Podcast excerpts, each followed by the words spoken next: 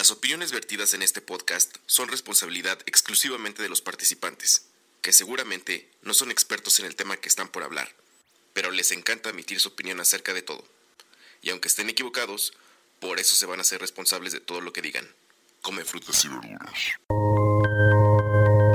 Queremos platicar de lo que no nos enseñaron en la escuela, de la plática que no tuvimos en casa. Nosotros el barrio. Queremos saber la respuesta a la duda más sencilla.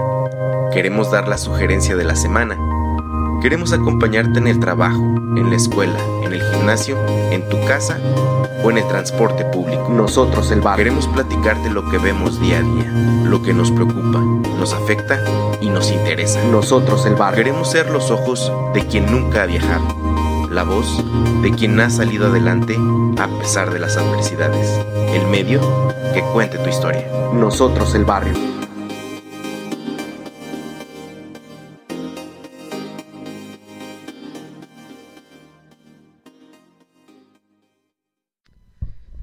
La gente de nosotros el barrio, bienvenidos a este episodio número 74, si no me equivoco. Eh, bienvenidos a la, a la tercera temporada. Eh, los saluda Fede desde Guadalajara, Jalisco, en la colonia americana. Y cuando digo, ah no, ¿sí es la americana? Sí. Y cuando digo, y cuando digo la colonia americana, normalmente este pues es porque estoy con mi con mi compa, el buen Fer Franco, que nos ha nuevamente abierto las puertas de su hogar para venir a platicar, eh, venir a estar este en confianza, probar algunos este manjares propios de la colonia y hacer una cata importante de cerveza artesanal nuevamente. Compa, ¿cómo estás? Muy bien, muy bien. Eh, disculpen la voz de Darth Vader. Ando un poquito enfermo. eh, pero muchas gracias la- por, la, por la invitación, No, Fede. amigo, pues gracias a ti otra vez por este ser sede Chido. de, de, de nosotros el barrio. Eh, le mandamos un saludo a la señora productora, que en esta ocasión, saludo, un pues, saludo. este, no le interesó, la verdad. le dije, oye, vamos a... pla-". No, no quiero. Entonces, este, saludos y agradecerles que nos estén dando la oportunidad de, de, de platicar, de estar acompañándolos. No sé lo que estén haciendo, posiblemente estén en el coche, posiblemente estén en la oficina, posiblemente se estén bañando, posiblemente estén caminando. No sabemos, pero queremos agradecerles que, que, que- que le den play. Eh, pues estábamos, ya llevamos un buen rato platicando, bro. Un buen rato, sí. Un buen rato. Llevamos ya un, un, este, pues un, ¿qué te puedo decir? Un proceso de probar cuatro, cuatro chelas cada quien. sí, sí. Con sus respectivos sabores, sus grados de alcohol. Buena cata, buena cata. Ajá, el compa nos pidió unas, unos lonches que pues para el resto del país serían unas tortas. Unas tortas. muy chidas, bro. La verdad sí, sí estuvo. Qué chido. estuvo bien chido. Y ahorita pues ya andamos como tío de 15 años, ¿no? Digo, no manejamos el, la camisa, pero ya tendríamos la camisa desfajada. Ya, ahorita seguro ya estaría desfajada la camisa. Dos, tres gotas de Sí. vino Sí, sí. Ya te hubieras quitado el saco, güey. Exacto. Y ya este... La corbata estaría a punto de ponerse en la cabeza. Ya, ya cuando empiezas a, a mojarte el labio, sí. Ya, güey, ya, ya, ya perdimos. Pero, pues sí, el día de hoy es, es, es un sábado 2 de febrero, Día de la Candelaria. Ah, cierto. Día de la. Candelaria. ¿Probaste tamales? Eh, no, la verdad no. Se- o sea, no se me salió del radar totalmente el Sí, día de sí, la sí. Candelaria. De hecho, sí me había acordado, pues, pero no lo recordaba hasta ahorita otra vez. Ajá. El día de ayer sí, sí comí, este, pues tamal. ¿Ayer sí? Sí, ayer sí me qué di unos chido. tamales, este... Debo, debo confesar que en Guadalajara no he encontrado como mi tamal favorito. Fíjate que hablando de tamales favoritos, curiosamente, por aquí, por la colonia, hay una mezcalería que se llama Para de Sufrir. Como la Ah. secta esa brasileña. Toma creo, que- creo que es eso. brasileña. Sí, brasileña totalmente. El Pare de Sufrir. Y así se llama la mezcalería. Y ahí, en la mezcalería, venden unos tamales oaxaqueños que yo creo que ha sido de los mejores que he probado por acá. O sea, random, así de que Sí, sí, mezcal y tamales. Sí. ¿Ese es un negocio? Sí, Exactamente. O sea, Ay, el, negocio es un bar donde vas a bailar eh, música como de boda. ¿Cumbia? Como cumbia y todo ese No rollo. manches. Y, y según yo antes no los vendían. Y ya eh, después ya salió con que, ay, ahí venden tamales bien buenos. Y ya hemos ido y sí hemos pedido ahí nuestro tamalito. Y está chido porque, digo, al final, o, o sea, ahorita como decías, está como medio random, pero al final de cuentas dices, pues son oaxaqueños y el mezcal. es Ah, claro, tiene Ajá. sentido, tiene Sí, sentido. pe- pero yo tuve lo mismo así de que tamales, qué raro, pero luego hice Sí, yo dije, ay, güey, qué, qué pinche, este, qué visionario, güey, así, mezcal y, y tamales, pues, Sí. pero ahora que dices que son de Oaxaca, pues tiene mucho sentido. Ajá, Y aparte, eh, digo, eh, creo que en cuestiones como de operación está bien fácil tener ahí una olla y pues realmente el tamal trae como su plato solito. Sí, y cierto, Está muy práctico. sí, pues. cierto, y, o sea, digamos que no es necesariamente como, bueno, o sea, debes de tener una señora que haga buen tamal, Claro, exactamente. pero, Sí, ya que lo tienes, me imagino que es, o sea, sí es como muy buen negocio, ¿no? totalmente. Digo, sí, no, sí, no creo que inviertas tanto y sacas buen negocio. Sobre todo si es un negocio donde va, pues me imagino que el target es gente, pues hipster sosa, Sí, mu- y mucho extranjero. mucho Por la, extranjero. por la música, ajá, Uy, exactamente. negociazo, bro. El, el happening del lugar, hay una bola disco chiquitita. Ah, sí me habías Sí, dicho. así en medio del lugar. Y ya la gente ya se la sabe y empieza a gritar bola, bola, bola. Y ya es como el ritual. Eh, sacan un palo de escoba y con el palo de escoba le dan vuelta a la bola. así como si fuera una fiesta así de, Sí, sí, de- de sí. calle donde Sí. ponen sillones y así. Uy. Es como el feeling que ¿Tú, te tú recuerdas alguna fiesta de, de barrio memorable? Eh, pues yo recuerdo que donde vivía, eh, allá en Puebla, cuando éramos chicos, eh, pues vivíamos como en un coto. Entonces, o sea, ya no podría decir como tan de barrio, ¿no? Porque ya era como un Qué cotito. fresa, ya, sí, Nosotros el coto. Pero, eh, pero se armaban como que... Me acuerdo que como que todos los vecinos, yo creo que como que eran de la misma edad, porque pues todos los niños que estábamos éramos como de la misma edad. La rodada. Y se juntaban y, y estaba bien chido, o sea, como que se armaban buenos... Buenas, buenos eventos. Ajá, buenos eventos. O sea, ¿nunca te tocó ir a este fiesta de pueblo que cierran la calle? Que rentan la lona, rentan este las sí, sillas. Sí, sí, sí, sí, sí, sí. No, sí me llegó a... Sí, sí, sí llegó Esas a pasar. están cabronas. Sí, ¿eh? en, Es- en, al- en algunos ayeres tenía una novia que, que tenía unos eh, eh, abuelitos Ajá. que vivían ahí, en, ahí por el Coli. Es que por ahí por el, por el Coli hay... El Coli co- es una... Es una colonia de, de, de Zapopan, ahí por el Tianguis del Sol. Ah, ok, ok, ok, ok. Pero hay una zona ahí en el Coli bien rara que parece como si entras a un pueblito. Es como un pueblito dentro de la ciudad. Mm, Y ahí hacían como ese tipo de fiestas donde... Cerrabas la calle. Ajá, donde, eran en la, donde se hacían así en la calle y hacían así. De que, güey, estaba a los 15 años con el, el vals y estaba el perro callejero ahí Ajá, atravesándose. sí, sí, sí. Casi, Es- casi sentado así en tu mesa, ¿no? Comiendo. Sí, de que estabas comiendo y el perro ahí al lado tuyo que esperando a que le dieras de, güey, espérate. Sí, sí, sí. Sí. Y aparte se comía, o sea, riquísimo. Se o sea, eso comía es como cabrón. que... me- ahorita que ya estoy recordando, también en Puebla fui a varios, varios así. O sea, me, me acuerdo mucho de el arroz, los frijoles. Sí. Y allá eh, servían unas cosas que se llaman michiotes. Claro, güey. que son como los de papelito, Claro, ¿no? claro. Sí, buenísimo. Eh, como ah, barbacoa de chivo. Ajá. No sé qué. Ajá. Y eso es justamente lo que escribí hace rat- hace poco tiempo en mi Facebook, que a veces ninguneé eh, las fiestas de pueblo donde te daban tu barbacoa, güey. Mm. Con arroz, con su consomé, y es lo que te daban y tú de repente así, pues ignorante de lo que te estaban dando. Ah, no, me- no me gusta. Y no querías. Y ahora, güey, o sea, ahora que, que vayas a una fiesta y que te den eso, No, man. para mí sí es un lujo, o Claro, sea, totalmente. Sí, es sí, sí. algo bien... No, pues vete ahora, ahora de estos restaurantes que han como redescubierto la cocina mexicana. ¿Cuánto te costaría un michiote Güey, en, Michiote. en ese tipo de ¿Qué te gusta? ¿Unos 100 varos? ¿Un michiote? ¿Un 80? ¿80 varos? En ese tipo de restaurante Ajá. ya, ya te lo venden, yo creo que unos 250 pesos Ah, o algo así. perro. Sí, yo creo que sí. Sí. Digo, no sé. Pero Pero, sí, sí. pero es que como, es, o sea, tú, me, tú a lo mejor por el contexto decías, esto es barato.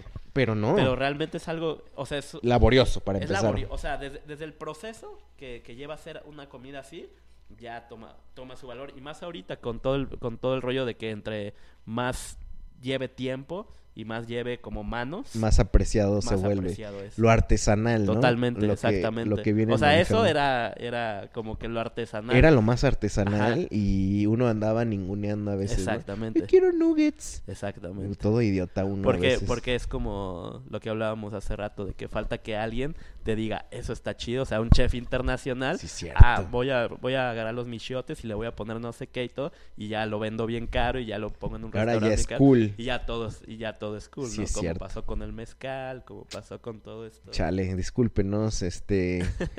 discúlpenos por no apreciar eh, esas comidas tan deliciosas de barrio Claro. que, que ahora descubrimos que son caras Sí, o que no, nos y las venden caras. Ajá, creo que en ese momento no es que no te gustaran, porque yo me acuerdo que sabía bien bueno y me gustaba mucho, pero por el o sea, lo veías muy accesible y decías, ah, pues, no lo apreciabas tanto como una Sí. hamburguesa de McDonald's, ¿no? Ajá, porque pensabas que era porque pensabas que era chido y Ajá, aparte. McDonald's pues Sí.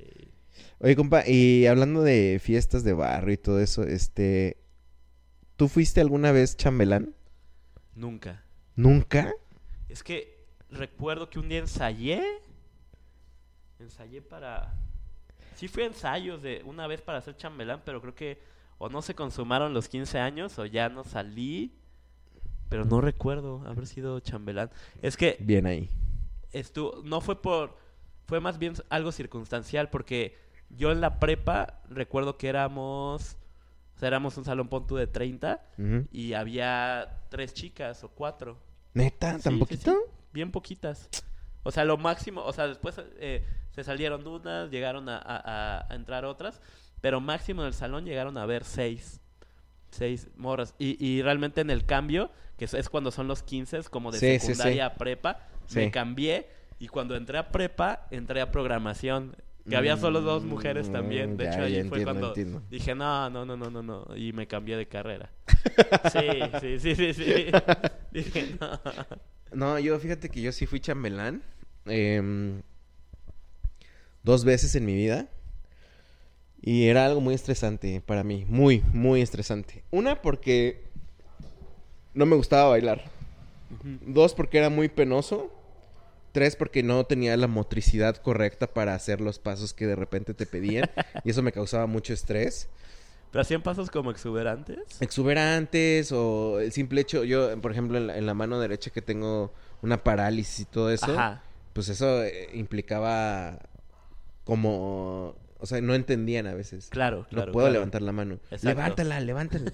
y era un desmadre. Y una vez en uno, ya, ya lleva en la universidad, güey. En la universidad.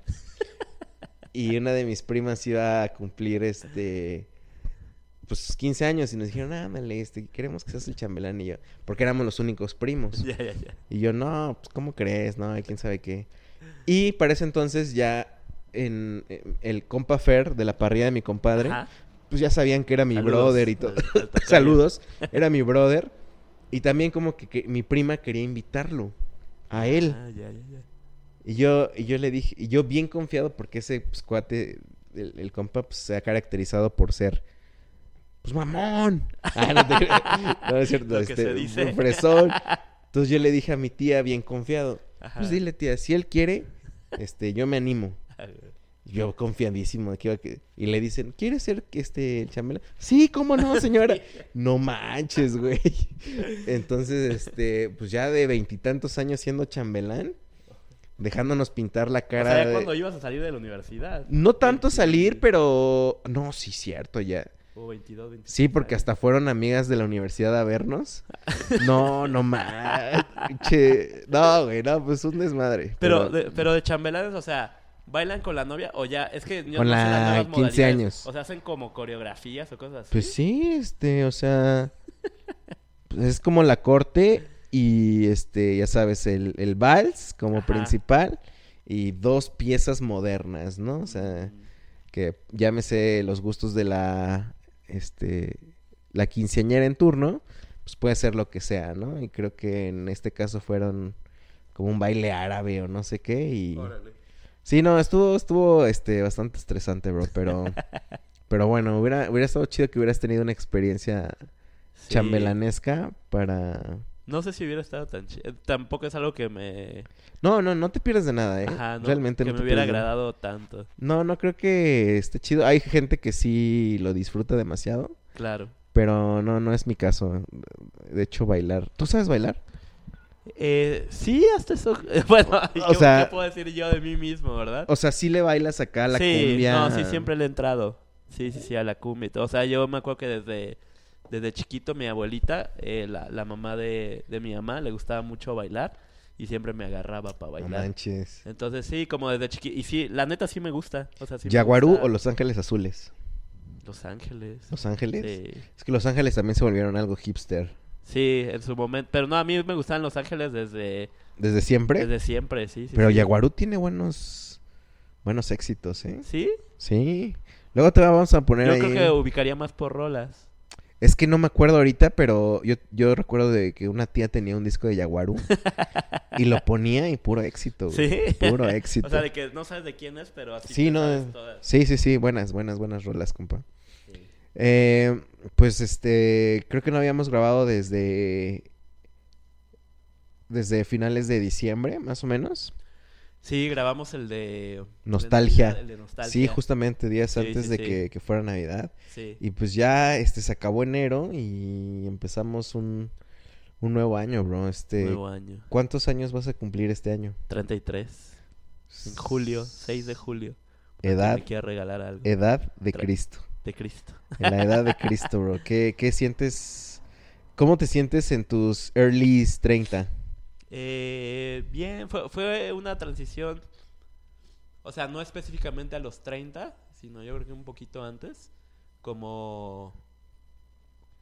Pues, O sea, sí sentí la transición. Creo que nunca había sentido como esa. O sea, por ejemplo, de la niñez a la adolescencia. y todo, como que nunca lo había sentido tanto, pero creo que aquí fue el hecho también de salir de, de, de mi casa y Mm, todo ese rollo. Y sí, o sea, sí, pero pues me siento bien. O sea, O me, sea- me siento todavía como cuando ibas en primero de secundaria y... Con dinero. No, no. no, así como la metáfora va así cuando ibas en primero de secundaria y veías a los tercer, a los de tercero de Mm. secundaria, como que siento que estoy en la en apenas como que aprendiendo o Aprendiendo a vivir. entrándole a esta etapa, ajá. O sea, ¿no extrañas los 20? No, eso no. Es que se siente como una extensión, ¿no? De los 20. Sí, sí, sí, exactamente. O sea, no, no, no es cierto, bueno, hasta el momento, Ajá. no es cierto de que yo me haya sentido como, pues como fuera de lugar todavía. Será porque también ya me estoy relacionando con más gente de mi edad Ajá. que a lo mejor no me permite sentirme fuera de onda. Más bien me siento cada vez más en onda de mi onda.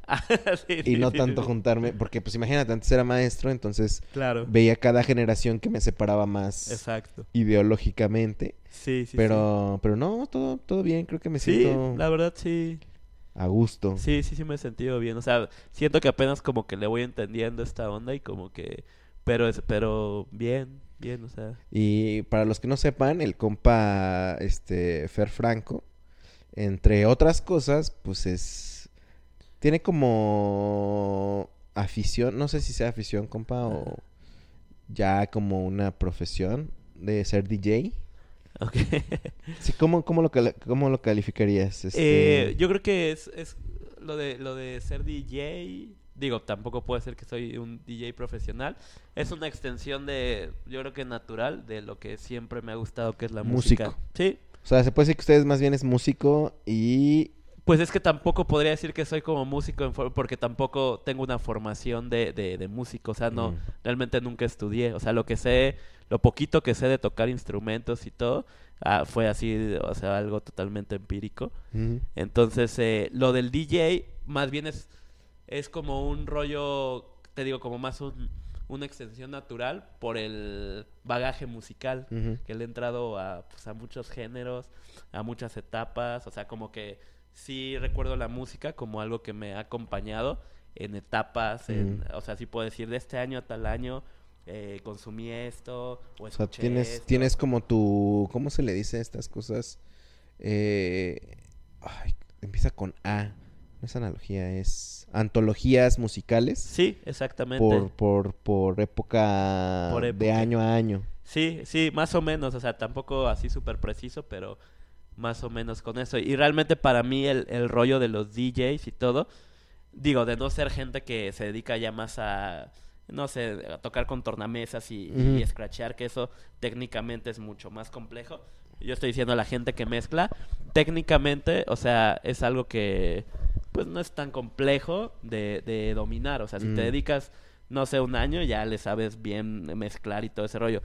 Pero el rollo del DJ es, eh, para mí, tiene que ver mucho con la selección y con la progresión que puedas ir haciendo de la Mm. música y con decir, ¿sabes qué? Eh, ahorita meto esto, o sea, realmente yo tengo, por ejemplo, una lista de 15 horas de música y, y, y digo, voy a lo mejor con un BPM ahí como, B- BPM significa eh, como Beat beat, per minute, beat per minute. como el ritmo por minuto, o ¿cómo se puede decir el beat? Pues es que es un tiempo. Ajá, exactamente. Sí, exactamente. En la Ajá. música electrónica es mucho más evidente.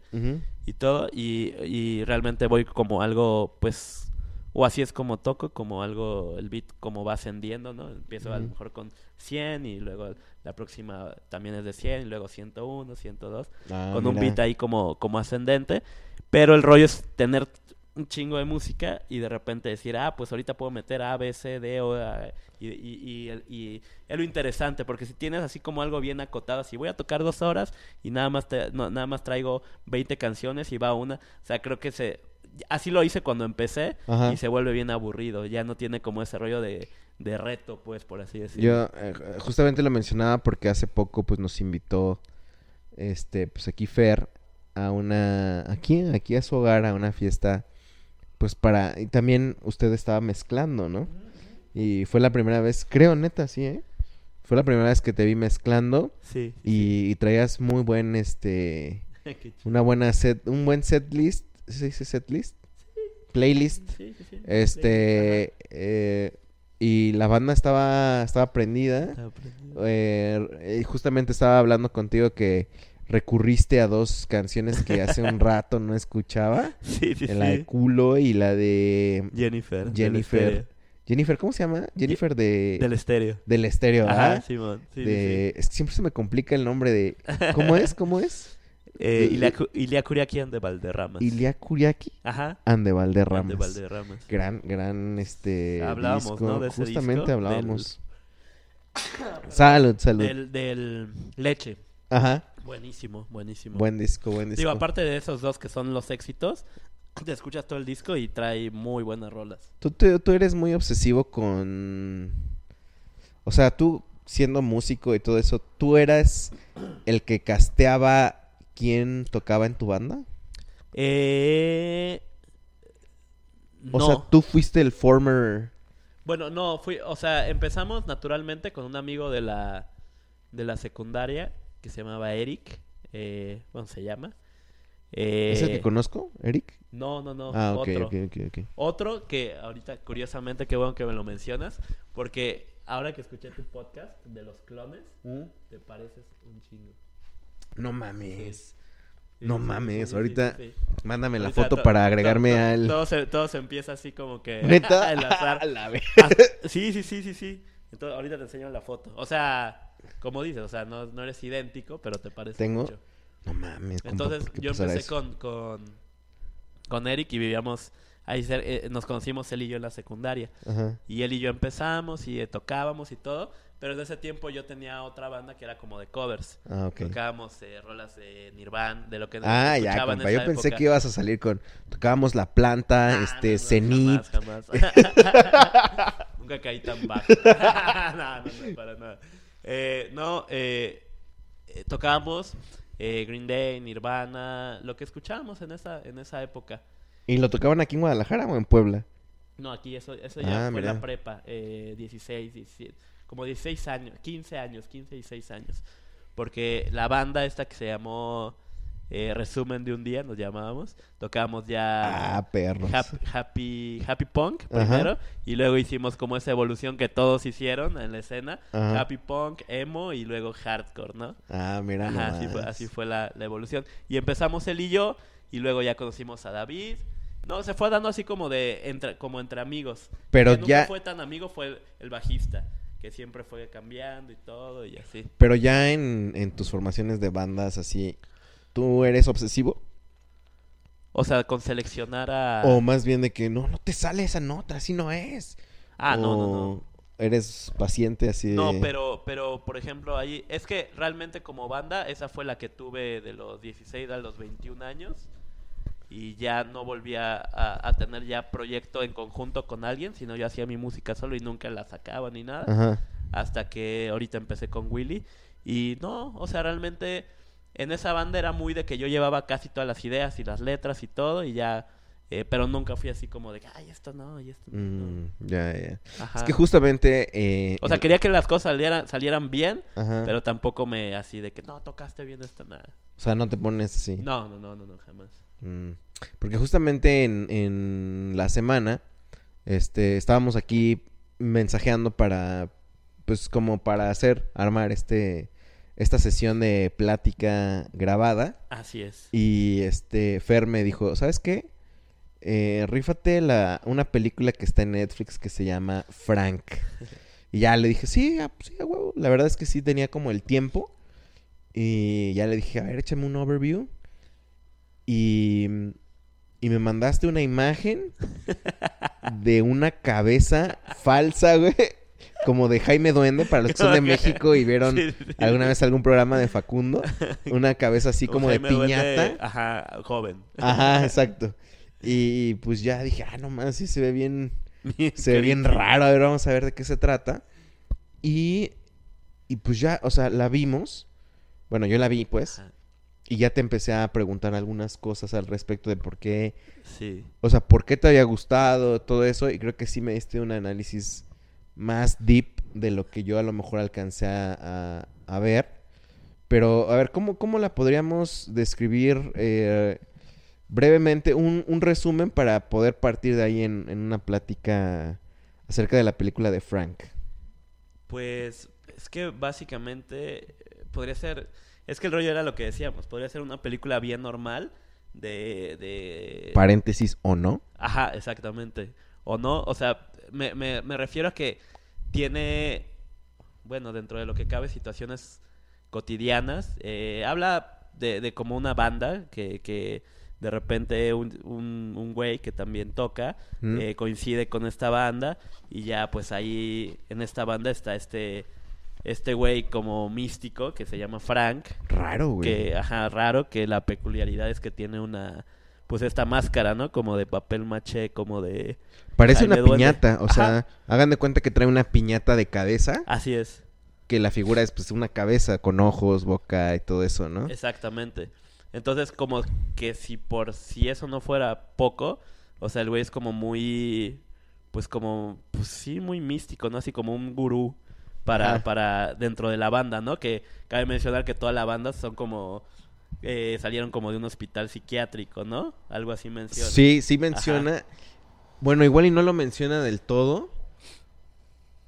Tan evidente. Ajá, lo, dan- lo van sí, platicando. exactamente. y justamente al final de, de- de- de la película, o por lo menos es lo que yo interpreté, pues es que era una banda de, de puro güey que se salió del psiquiátrico Ajá. y pues tocaba, tocaban juntos. exacto No sé si se conoce, o sea, es que la, esto no lo platica la película, es una interpretación de que no sé si salieron, si se escaparon, si se juntaron en el psiquiátrico y de ahí empezaron a hacer una, una banda y todo eso, pero, pero sí, o sea, e, en, en resumen, eh, empiezan como dándole un enfoque a, a un, un morro que es como también muy ansioso por hacer música de todo, exacto. este, va pensando qué quiere hacer, eh, qué- de qué quiere hablar y llega a su casa y hace una rola y un día sale, pues creo que, no sé, a caminar o a trabajar, no sé, y se encuentra con que hay alguien en el mar que se está ahogando, sí sí sí. se acerca y resulta que es el bajista de una banda, el tecladista, ¿no? ajá. El tecladista de una banda y este y pues e- e- ese tecladista como que crashó, como que tuvo una crisis y se quería suicidar, así es aparentemente. Y el chofer de la, de la camioneta de esa banda eh, pues como que le platica eso y este muchacho pelirrojo le dice, ah, pues qué creen, yo también toco el teclado. Y este sujeto le dice, oye, ¿y tocas en re, do, la? O, o algo así, ¿no? Ajá. Y, y le dice, sí. Entonces se ve como que se acerca a la banda, eh, a la camioneta donde estaban y como que hablan, tienen un team back y le dicen, bienvenido, eres parte de la banda. Sí. Y le es. empiezan a invitar. Y la primera impresión que tiene este sujeto cuando los va a ver es justamente la banda donde está este sujeto Frank, donde sale, sale al escenario y empiezan a, a tocar una música pues bien rara, güey, o sea, sí, sí. experimental, no sé cómo decirle. Nosotros podríamos decirle eso, pero a lo mejor ellos estaban tocando lo que... se- Pues no estaban tocando nada. Claro. A lo mejor, o sea, yo pienso, ¿no? Y, y este Frank, cuando empieza a cantar, entre comillas, pues empieza más bien a recitar un montón de, para mí, palabras que no tienen relación una con otra, ¿no? Por ejemplo, cerveza, cables, computadora, Sí. los amo a todos. O sea, es un, es un decir, ¿no? Sí, sí, sí, sí, Y pues, o sea, güey, que, o sea, sí te saca de onda. Y justamente lo que le decía a Fer es que yo muchas veces la quise quitar porque me, me estaba como, no me estaba agradando, Claro. Ajá. pero no la pude quitar porque Sí. dije, no mames, quiero ver a dónde llega este, Sí. este sujeto. Pero, pero te daba como, como un sentimiento como medio de repulsión. No, no. o como medio de, de... ¿Te incomodaba? No, es que tampoco, no, no, no, no me incomodaba. De hecho, como está grabada la película, no sé si tienes esta misma impresión. Ajá. Tiene como un filtro azul. Ajá. No sé si sea cierto eso. Como medio triste el rollo. Como medio triste, pero como también frío. Como que te da la sensación que, que todo el tiempo hace frío. Sí. Porque además se van a un bosque a grabar un disco y todo eso. sí, sí. Esas, esas, esas películas siempre me traen como la sensación de quererme acurrucar Ya. Y ver qué pasa. Y justamente como la vi de noche, Ajá. como que estaba muy... Ay, se ve como que me quiero tapar y ahí hacerme bolita a ver Ajá, la película. Sí, sí, sí. Por eso también creo que no la quité. Claro. Pero... Pues bueno, en sí, ¿cómo, ¿cómo podría seguir después de ahí? ¿Se van? ¿Se encierran en...? Sí, se encierran como en una, en una cabaña, así en, en, en un bosque. Digo, para, para no ir haciendo como que la narrativa así literal de la película, como que ahí es eh, un rollo de que están grabando, se encierran a grabar un disco y pues tenían así programado hacerlo como en un mes.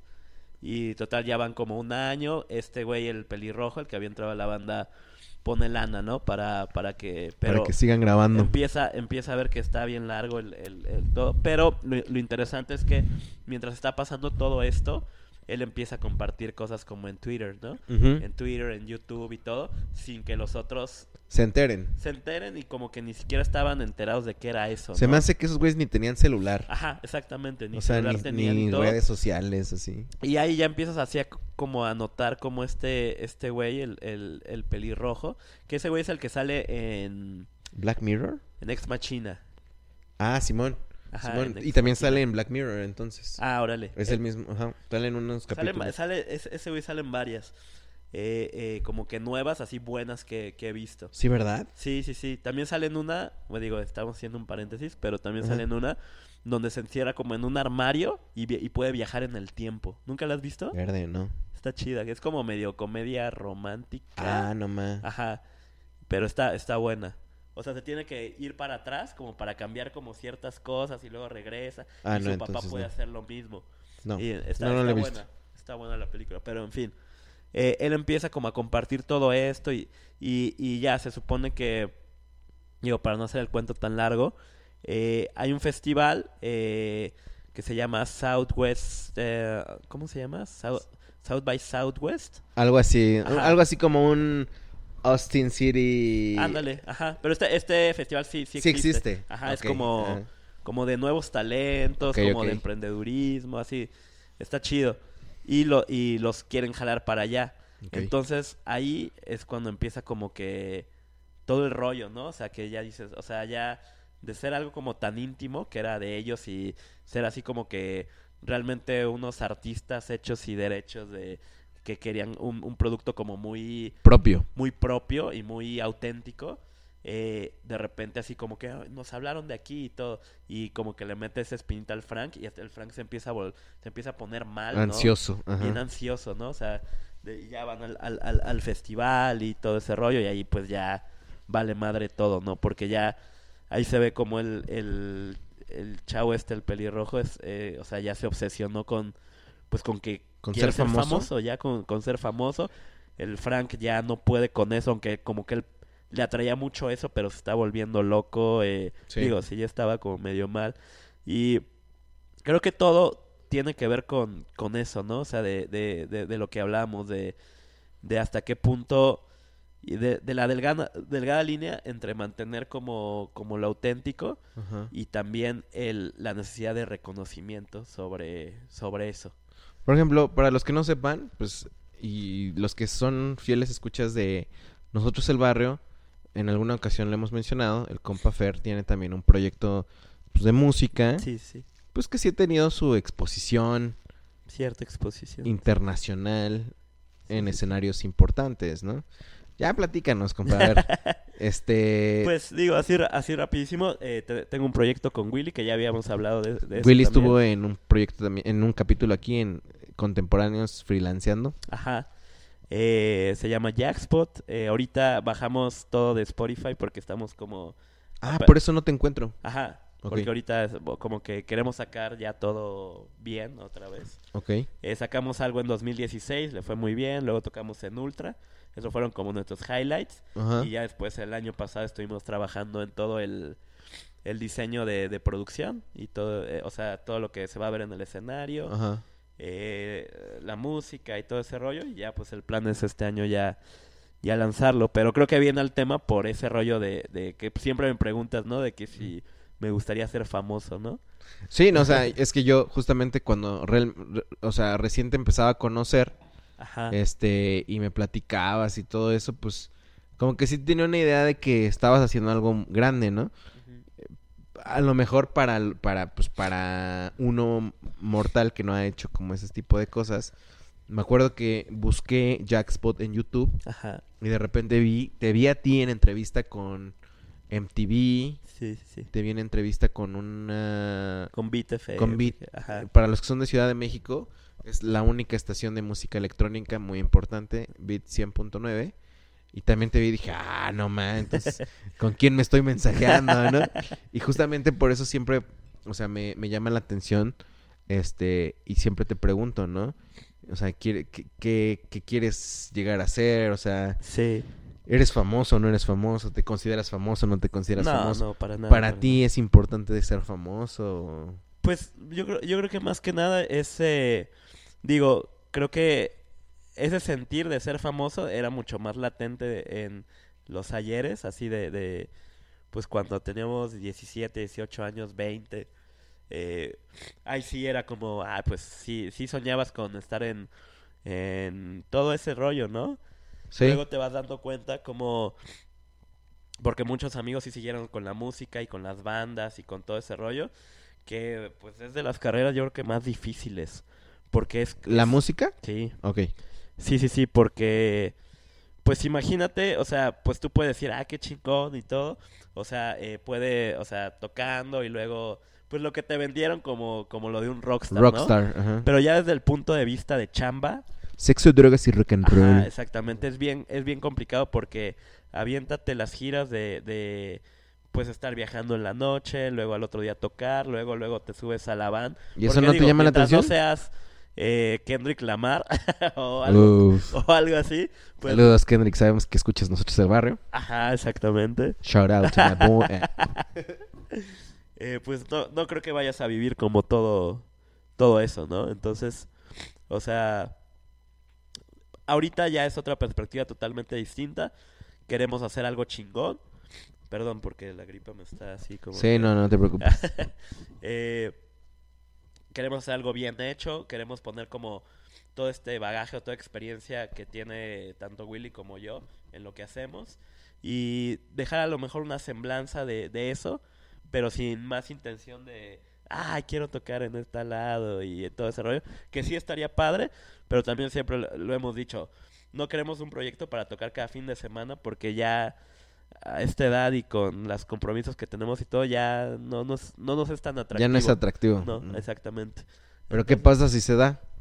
Pues chido, bien, bien recibido y pues saberlo manejar, ¿no? Porque ya tengo, tengo la perspectiva de la, de la fama como algo que puede ser pues algo bien difícil de, de, de, ¿De manejar? de manejar, claro. O sea, por, por lo que...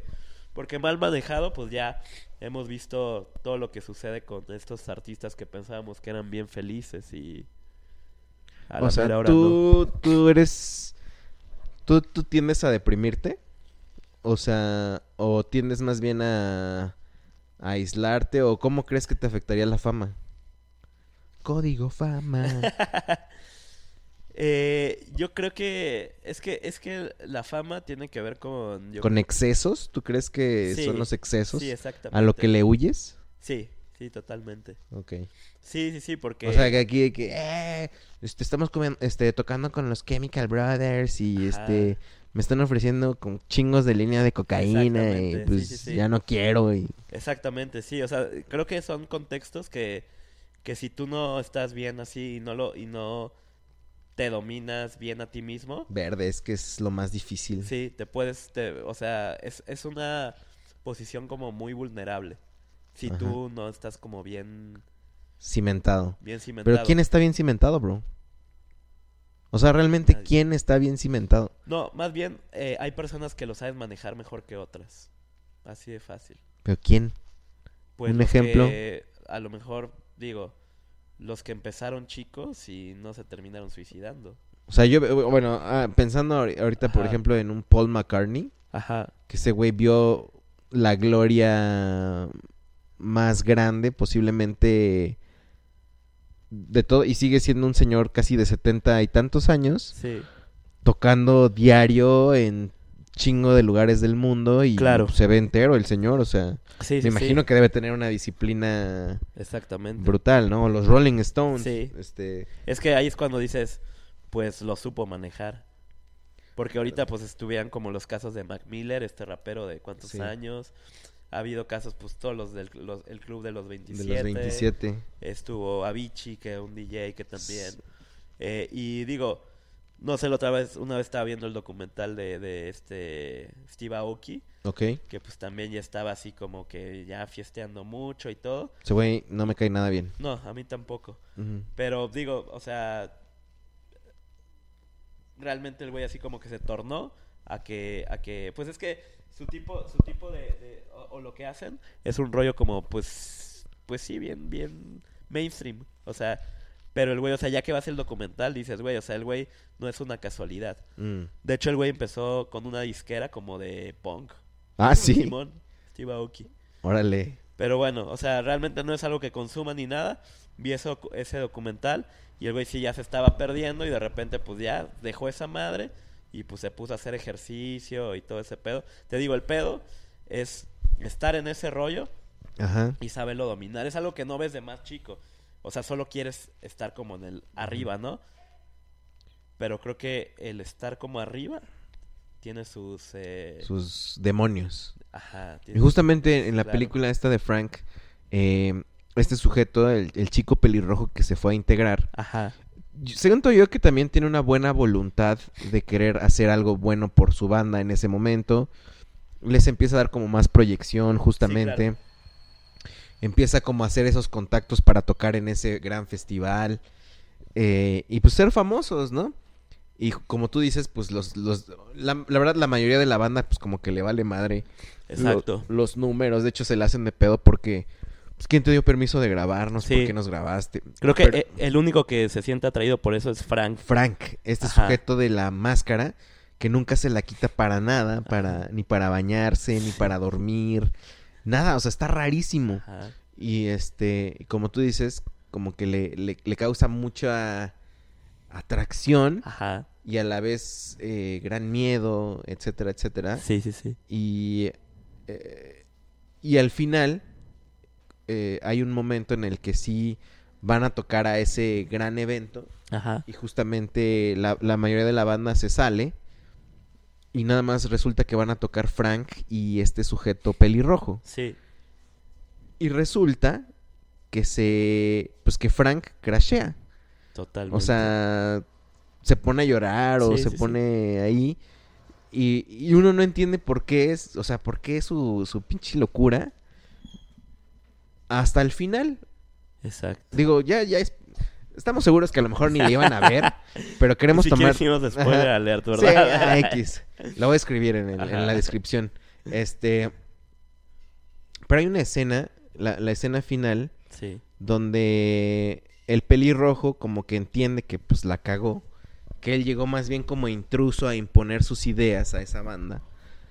Y va y se... Y, y quiere reencontrar a Frank con la banda que a- él había dejado. O más bien que, que los abandonó. Exacto. Y llega a una escena donde Frank... eh, eh, eh, eh, más bien, la- el resto de la banda estaba tocando en un bar. Pues sus, sus pachequeses, ¿no? Acá. Sí, exacto. Y llega Frank con este pelirrojo, el pelirrojo se sienta en la barra del bar y Frank agarra el micrófono y empieza a hacer sus, sus- pues, su canto, que es una secuencia de palabras que para mí no tienen sentido, Ajá. pero aparentemente para su banda sí, Sí. y empiezan a agarrar un ritmo que no que nunca se había escuchado en la película. Exacto. Empiezan a agarrar un ritmo y empieza a salir una canción que con esa canción se acaba la película Sí.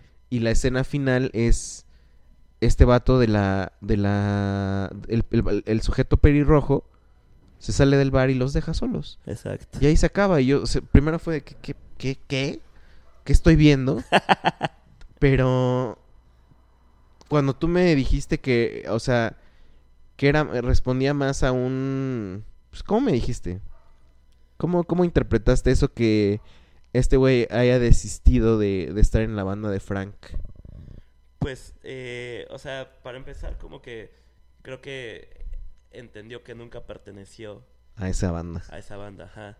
O sea, nu- nunca... O sea, él, ya, ya si te vas al... De ahí te vas al principio y la, y la, la vuelve como si la volvieras a ver, te das cuenta que él sí hacía canciones para que la gente las escuchara. O sea, siempre fue como una, una constante, porque si te fijas cuando estaba ensayando con ellos, ah, tengo esta canción, o sea, Ajá. él sí hacía música, como muchos, o sea, te, te puedo decir así que en la música sí, hay mucha gente que sí está haciendo y está pensando todo el Quiero tiempo. que me escuchen. Exactamente. Entonces creo que ahí eh, eh, tiene que ver con eso. Tiene que ver con eso. Digo, la forma en que... Es que siempre él se vio como de, algu- de alguna forma En una banda. Exactamente. Y, y al mismo tiempo como llevando otro camino totalmente distinto eh, al que estaba llevando como la banda. O sea, como que Y- nunca y es que mientras tanto, la otra banda estaba haciendo música y con Frank estaba haciendo música porque necesitaban ser Exactamente. hacer música. Sí, no sí, sí. querían ser famosos, solamente querían espacios para tocar lo que ellos tocaban Claro. y era como una terapia. Una cosa que sí me puse a pensar es que en la escena final donde Frank agarra el micrófono y empieza a hablar y Ya a sin cantar, máscara. ya sin máscara, Ajá. y empieza a llorar Sí, y todos empiezan a agarrar el ritmo. sí. Ahora que estábamos platicando hace rato de, de que si hago el podcast para que me escuchen Claro. o lo hago para solamente para mí, Claro. creo que me identifiqué con esa última escena. Totalmente. Y yo dije, no, no, o sea, realmente no quiero ser famoso, Sí, sí, sí. pero sí necesito un espacio para hablar, sí necesito un espacio para...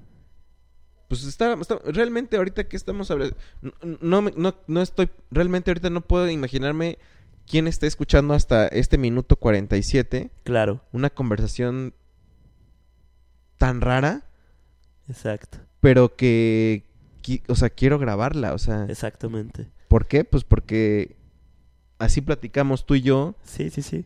este, así hemos hecho eso y creo que tiene, pues eso para mí es suficiente, ¿sabes? Sí, o, o sea, yo, yo creo que, o, para, o al menos para mí, el valor de, de que tiene el podcast y, y es ese valor como de autenticidad, de tú estar en medio de la plática de dos personas que no tienen otra intención que expresar algo.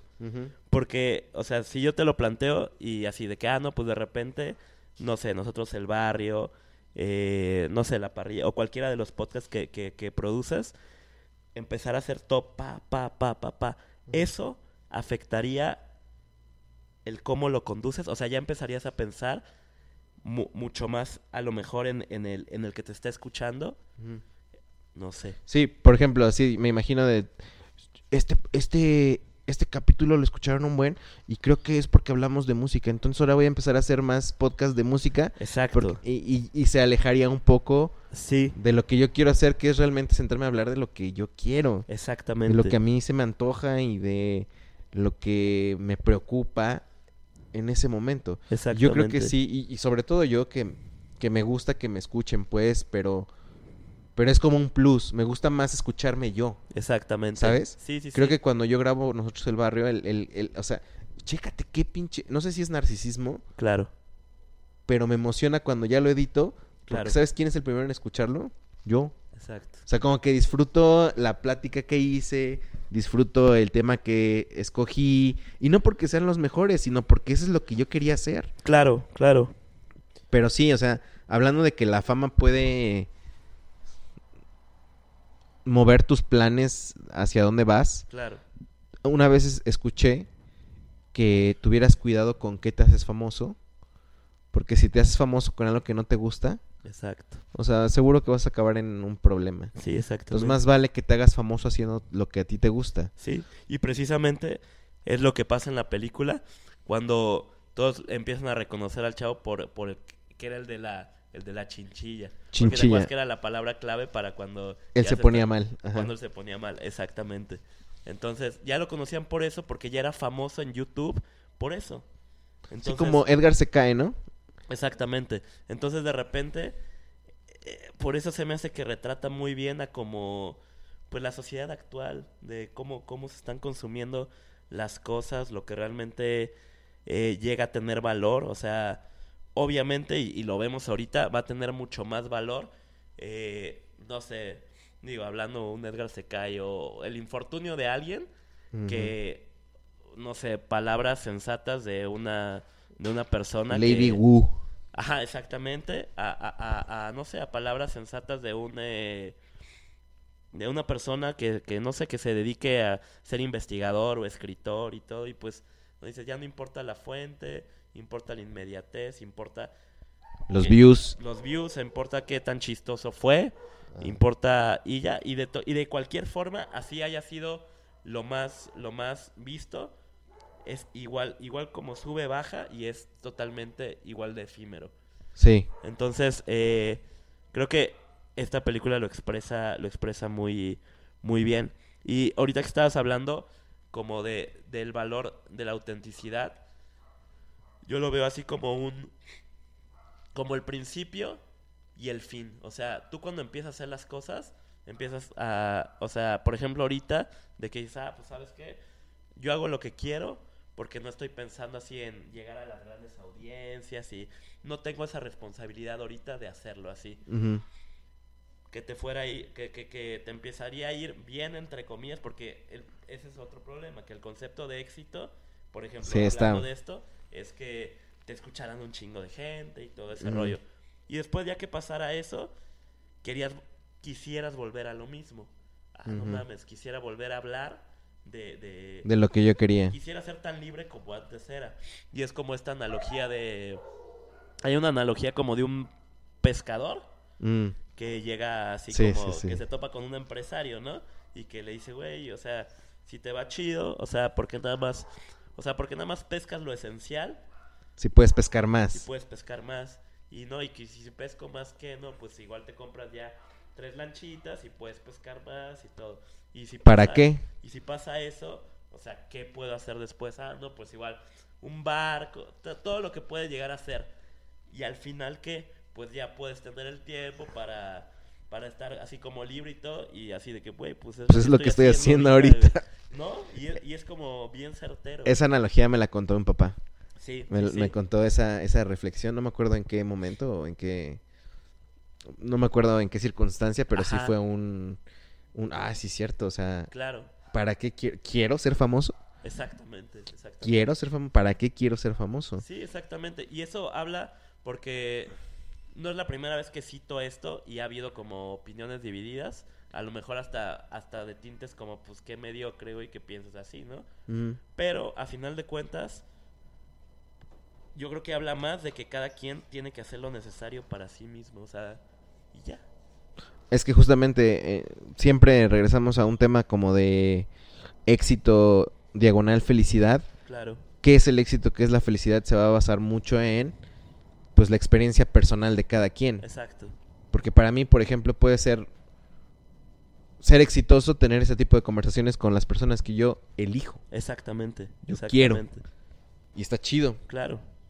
A lo mejor me escuchan millones, pero a lo mejor ya tengo una agenda de que tengo que entrevistar a Yuri. Claro. No mames, yo no, no me gusta Yuri, güey. O sea, Exactamente. ¿sabes? Entonces, no, no, para mí eso no tendría como valor, excepto que una pinche foto con una señora que pues, para mí no representa nada. Sí. Y, y, y de hecho, o sea, y la gente que lo hace y se desenvuelve muy bien en eso, está chido porque eh, eso para ellos, para Es ellos el éxito. Es, es una, es una persona exitosa. Hay gente que le gusta estar rodeada de mucha gente, le gusta que mucha gente le esté diciendo, órale, qué chingón es lo, lo, que, lo que haces y todo, y se desenvuelven muy bien en eso. Y por eso, digo, para la gente que le gusta eso, pues no está, no Eh, está tan poco mal. Esa escena de el bar donde están literalmente pues estos loquitos tocando una canción que hace a Frank llorar Ajá. y que hace darse cuenta al pelirrojo de que no pertenece a ese mundo y se va. Me recordó una, una escena de mi vida Ajá. que Ah, te había dicho que, que, sí. que- la, que la iba a contar. Eh, a lo mejor saben, a lo mejor no, pero pues yo vengo de un contexto de una iglesia cristiana, de corte metodista. Los que sepan saben lo que significa, los que no, no importa. Eso no es lo importante para esta anécdota. Pero nuestro grupo de, de jóvenes, eh, pues estábamos muy enfocados en el ámbito, ¿cómo se puede decir? Social. ¿Sabes? Ir a recoger basura, ir a este pintar o ir a hacer pues ese tipo de acciones, ¿no? Y una vez nos hablaron de un orfanato, asilo, Ajá. refugio, era todo este en un pueblo cercano a donde nosotros vivíamos. Entonces, pues este yo en ese entonces era era predicaba. Yo hacía el estudio de la Biblia y Ah, ya. guiaba eso.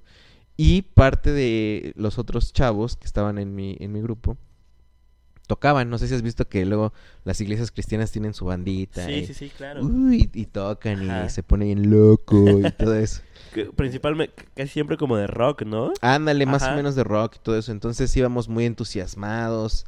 Este, rentamos una camioneta y íbamos según muy chingones nosotros, Ajá. ¿no? Eh, y nos recibe el pastor encargado de ese como refugio. Sí. Una persona súper sencilla con su hijo que nos los presentó. ¿Qué onda? ¿Cómo están? Y nosotros, no, pues venimos aquí, este, pasar tiempo casi casi con ustedes, regalándoles nuestra presencia, casi casi, ¿no? Sí, sí, sí. Y ya cuando entramos al lugar donde estaba la gente, realmente podía, puedo decir que había gente con problemas mentales, gente de la calle que había ido al refugio esa ocasión, Claro. eh, gente con problemas a lo mejor como de alguna discapacidad. Sí, discapacidad se, le- se- se le dice, pues estaba en silla de ruedas, Sí, sí, sí. capacidad claro. diferente, no sé cómo se le diga ahora hoy, hoy en día. Eh, y así, ¿no? Entonces, pues yo preparé, me acuerdo que tenía mi, mi estudio, mi escaleta, mi, mi... Estaba yo preparado y pues yo me acuerdo que tratando de, de siempre hacerlo bien, Claro. pero más bien como que el lenguaje que ellos estaban necesitando no era el con el que yo estaba hablando. Claro. Muy rimbombante Sí, sí, sí. por así decirlo. Y luego, pues ya yo terminé mi participación y empezó a tocar la bandita con la que iba. Y pues acá bien rockers. Y así, cero, cero contextualizado, ¿sabes? Sí, sí, sí. Y pues nosotros, ay, fuerza, ya acabamos, qué chido. Y, y pues la gente estaba ahí, pues normal, ¿no? Pues aplaudía y realmente no íbamos por un aplauso, pues, pero nosotros Claro. pensábamos, no manches, le estamos sirviendo un buen adiós. Ajá. O sea, ni al caso, ¿no? sí, sí, sí. ¿A dónde va mi, mi, mi, mi anécdota?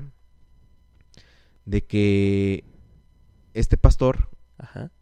y su hijo este, toman el micrófono después de que acabamos todo nuestro desmadre. Y dice, no, pues muchas gracias a estos hermanos que vinieron y estuvieron con nosotros. Este, gracias por, por, por estar con nosotros y quién sabe qué. Pues vamos a despedirnos, este, con un- un- un- unos cantos, ¿no? Ajá. Ah, órale, va. Y el pastor agarra una guitarra y su hijo creo que la batería. Y empiezan a tocar, bro, ellos dos. Yo no sé, llámame loco, yo no sé. Ajá. Pero yo empecé a llorar así. ¡Bum! O sea, nada más de escucharlos, yo empecé a llorar y a llorar y a llorar y a llorar. Y ya, ya en mi trip me Ajá. levanté y todos, todos estaban llore y llore y llore y llore. Pero así llantos así como de...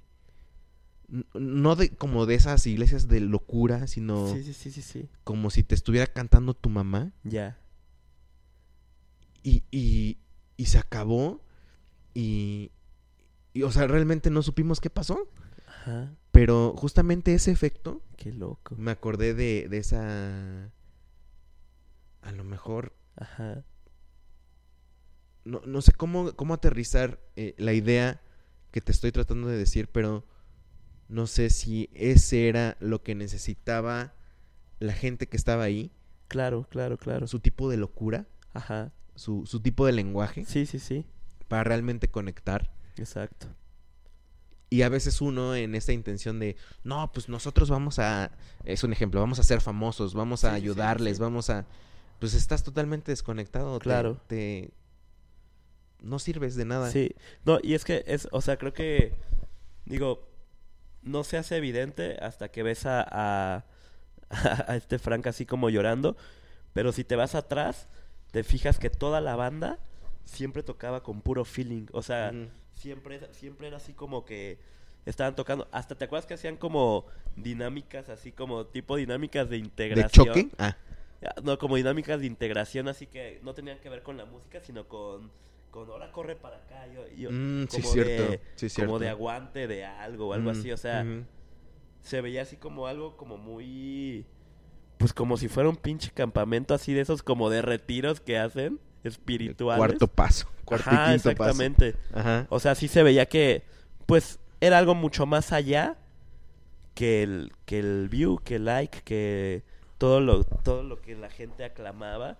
Que pues dices, güey, pues obviamente pues la gente decía, pues lo, lo, lo que descontextualiza todo, que es un güey que podía ser una historia bien normal, pero como el güey tiene una máscara, o sea, ya es distinto todo.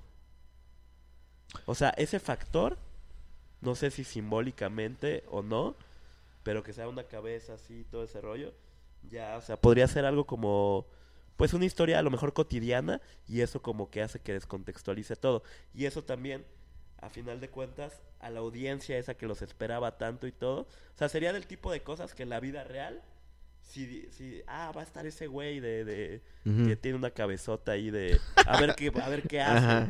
pero más como ya como un sentido mucho más de consumidor voraz de entretenimiento no de algo esencial o sea no de algo no de algo artístico Chale, es que. Por ejemplo, para ti, ¿qué banda crees que sigue siendo honesta consigo mismo? o Así, sea la música actual. de música actual O sea, ¿qué banda crees que inició siendo, siendo lo que son y, y se hizo famoso siendo iguales y que siguen siendo iguales? pues ahorita que lo dijiste lo primero que se me vino a la mente ahorita fue Roger Waters Mm. Pink Sí, Floyd. Ajá. O sea, creo que digo a su manera y todo ese rollo, pero pues siento que siempre han estado como con ese discurso y, y digo, y aparte lo respeto mucho por todo lo que han innovado en, en cuestión de- Audiovisuales audiovisualmente, o sea, conceptualmente, ajá. Entonces, pero, pero, o sea, como de, es que de bandas nuevas, no, es que me, es que me imagino que, que todos están en eso de, del valor de la autenticidad y todo. O sea, más, pensaría más del otro lado, de lo que espera la, la gente y de lo que está consumiendo la, la gente, ¿no? Cada vez como más, eh, pues más entretenimiento como tal, ¿no? O sea, sí, es difícil, por ejemplo, que, por ejemplo, una película como Roma, pues por eso yo creo que las opiniones eran tan divididas, Ajá. porque la mayoría ya está acostumbrado a ver películas de superhéroes, por así decirlo, que obviamente visualmente son mucho más impactantes, Más atractivas, claro. son más rápidas, pero es entretenimiento puro. Es, es comer papitas que saben bien ricas, pero no, no. Pero pues no aquí una pinche carne en su jugo. Exactamente, no, no hay, o sea, O un pozole. no te llega a mover muchas cosas, ¿no? O sea, eh, no, no, no te lleva a lo mejor a la reflexión, no te lleva, y creo, a lo mejor es como algo ya bien de güey de treinta y tantos años que no sé si sea muy grande o, o seré muy grande para unos y no tan grande para otros, pero sí siento que hace falta que la gente se dé como dosis de incomodidad eh, hasta cierto punto y, y, y... ¿Es el mío? Ah, ok. Sí, no, así está bien. Eh, sí, se, como esta dosis de incomodidad de decir, ah, bueno, pues me voy a, me voy a dar el tiempo para ver un contenido que, que me pueda como, no sé, sensibilizar más. También a lo mejor estoy hablando estupideces porque digo, pues es que a lo mejor no te... A, a mí que no me gustan las películas eh, de todo esto de acción y todo ese Mm. rollo. O sea, sí las veo y me entretienen, pero las veo como eso, como entretenimiento. No veo como, como si leyera un libro que fue interesante. No, no veo... No lo veo como algo nutritivo, lo veo pura, o sea, como puro, entretenimiento. pura, este contenido chatarra, por así decirlo. O sea, Sí, intrascendente, intrascendente, pues. Totalmente, que es necesario Sí. y es necesario hasta para culturalmente para que la- la- la- las sociedades se desarrollen, Ajá. Pero eh, siento que sí hace falta como que en esta balanza de lo que consumimos, pues que, que sea más equiparado entre entretenimiento y también cosas que pues puedan tener un, un mayor valor que solo el puro entretenimiento. Compa, ahora que mencionas eh, Roma, quiero preguntarte una cosa. Sí. ¿Crees que Yalitza, se llama Yalitza, Sí, Aparicio? Ya, Yalitza apareció. Yalitza Aparicio, Sí. eh, venga a revolucionar algo? Estaba escuchando, no, información no confirmada, de que le ofrecieron un papel en la segunda temporada de Luis Miguel como personal eh, doméstico también. Entonces, ajá, no, te digo, es información no confirmada, pero no me extraña, ¿verdad? No, claro. No me extraña. ¿Tú, cómo- tú crees que la carrera de Yalitza este, se apague? Mira, yo creo que hay que partir como de, de- del objetivo, ¿no? No es una actriz, o sea, no tiene formación actoral. Yo creo que eh, lo que hablábamos hace rato, o sea, lo que, lo que se pudo lograr con la película, o sea, el, el crédito es mucho más, eh, pues, para Cuarón, por todo lo que ha hecho y por, y, y por lo que en sí es la película. O sea, como se hizo la, peli- la película, eh, no tenía guion. O sea, él llegaba, ponía situaciones y le, de- y le decía a los actores Freestyling, exactamente. O sea, entonces ahí el valor tiene que ver con la dirección. la dirección, claro. Yalitza, si, si yo creo, si quisiera hacer otros papeles, porque también es, es este rollo. O sea, ok, ya así, portada de Vogue, porta- ok, ok, ok. ¿Cuál va a ser su próximo papel? Porque aquí, pues, no, o sea, sí no dejó de ser así, o sea, no, no la dejaron de utilizar para, para ser una empleada doméstica. Porque ese era el papel, ¿no? Al final. Exactamente, ese era el papel y todo ese rollo. No sé, no sé de ahí a dónde, a dónde podría brincar. Si la mete, o sea, si ese rumor fuera cierto y hipotéticamente así pasara, pues yo creo que ahí se termina su carrera, Pues sí, güey. ¿no? O sea, o sea, en la serie de Luis Miguel, o sea, ya no ten- ya no tendría una trascendencia. O sea, creo que lo que pasa con Roma y lo que pasó con ella es un hito de muchas circunstancias, de tiempo, de lo que también a lo mejor convenientemente ha estado apoyando, por ejemplo, los Oscar los Oscars, Ajá. que, que ya han visto mucho su nicho en apoyar a las minorías como algo comercial. Sí, sí, sí. O sea, la neta, no podemos decir que Negarlo. Negarlo que, que, que eso no ha pasado. Y, y no, no, no sé qué más podría pasar, pero pues ahorita sí realmente después de eso que pues sí tiene, sí tiene un valor actoral, pero a mí se me hace mucho más un valor de dirección Sí. que, que un valor realmente actoral. Eh, o sea, el crédito se lo doy mucho más a, a A Cuarón. Cuarón, que, el, que la supo dirigir y decir, haz hablando estas. objetivamente. Sí, claro, no, por supuesto. Eh, eh, o sea, también se me hace como... Y era lo que te decía, a mí lo que no me gusta mucho es así de que hasta que alguien que no tiene cierta importancia y que no tiene a, la- a las miles de voces y a los miles de medios para él escuchándolo y dice, eso está chido, Solamente hasta ese momento. nosotros le seguimos dando la espalda. Entonces, Mm. hasta que alguien como una figura internacional como Cuarón pone la palma de su mano a, a esta actriz, Ajá. ya todos decimos, órale, a huevo, wow, sí, hay que apoyar esto, sí, sí, eh, eh, los indígenas, o sea, hay que, hay que ser muy, muy coherentes con eso. Es como este rollo del Teletón con Televisa de que pues Televisa se jacta de que bueno, no se jacta pues, pero eh, incita mucho a apoyar. La verdad no sé si sigue existiendo el Teletón o no, pero me acuerdo que pues es que los niños son muy importantes y que para nosotros Claro. como que era el discurso y Lucerito llorando en el Sí, Teletón y todo eso. Y, y me acuerdo que hubo un comentario alguna vez que dijo, pues si son tan importantes esas personas y quieren que donemos, y si son realmente muy importantes para Televisa, ¿por qué no hay ni una historia Exacto, de una persona con una, una capacidad dife- diferente? exacto. ¿Por qué, no hay, por qué no hay protagonistas? ¿Por qué no hay presentadores que... que pues, a ver, si es cierto, so- son Claro. importantes, inclúyelos. Exacto. A ver, si son importantes para ti, inclúyelos. Sí, sí, sí. Ahora a ver cuántos, eh, aparte des- después de esta nominación y que están portadas de diferentes eh, revistas, quiero ver cuántas, cuántas marcas quieren utilizar la imagen de Yalitza Aparicio para promocionar Es que, otras cosas. Es que lo van a hacer hasta que, digo, o sea, hablando como de una perspectiva así como capitalista, Ajá. lo van a hacer hasta que ya se deteriore la imagen y bye, güey. O sea, sirvió para lo que sirvió.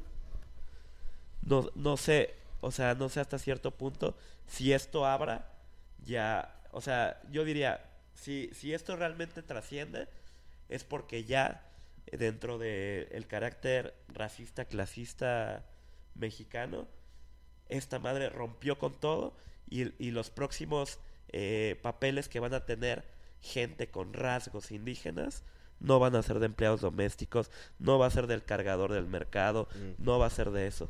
Si eso pasa, entonces podría decir, sí trascendió, sí rompió barreras esta película. Si Mm. no pasa, pues voy a decir como cualquier otra cosa, se aprovechó la circunstancia, se explotó como funciona el pinche capitalismo Ajá. y ahí quedó. Dio todo lo que tenía que dar y lo que sigue, desechable.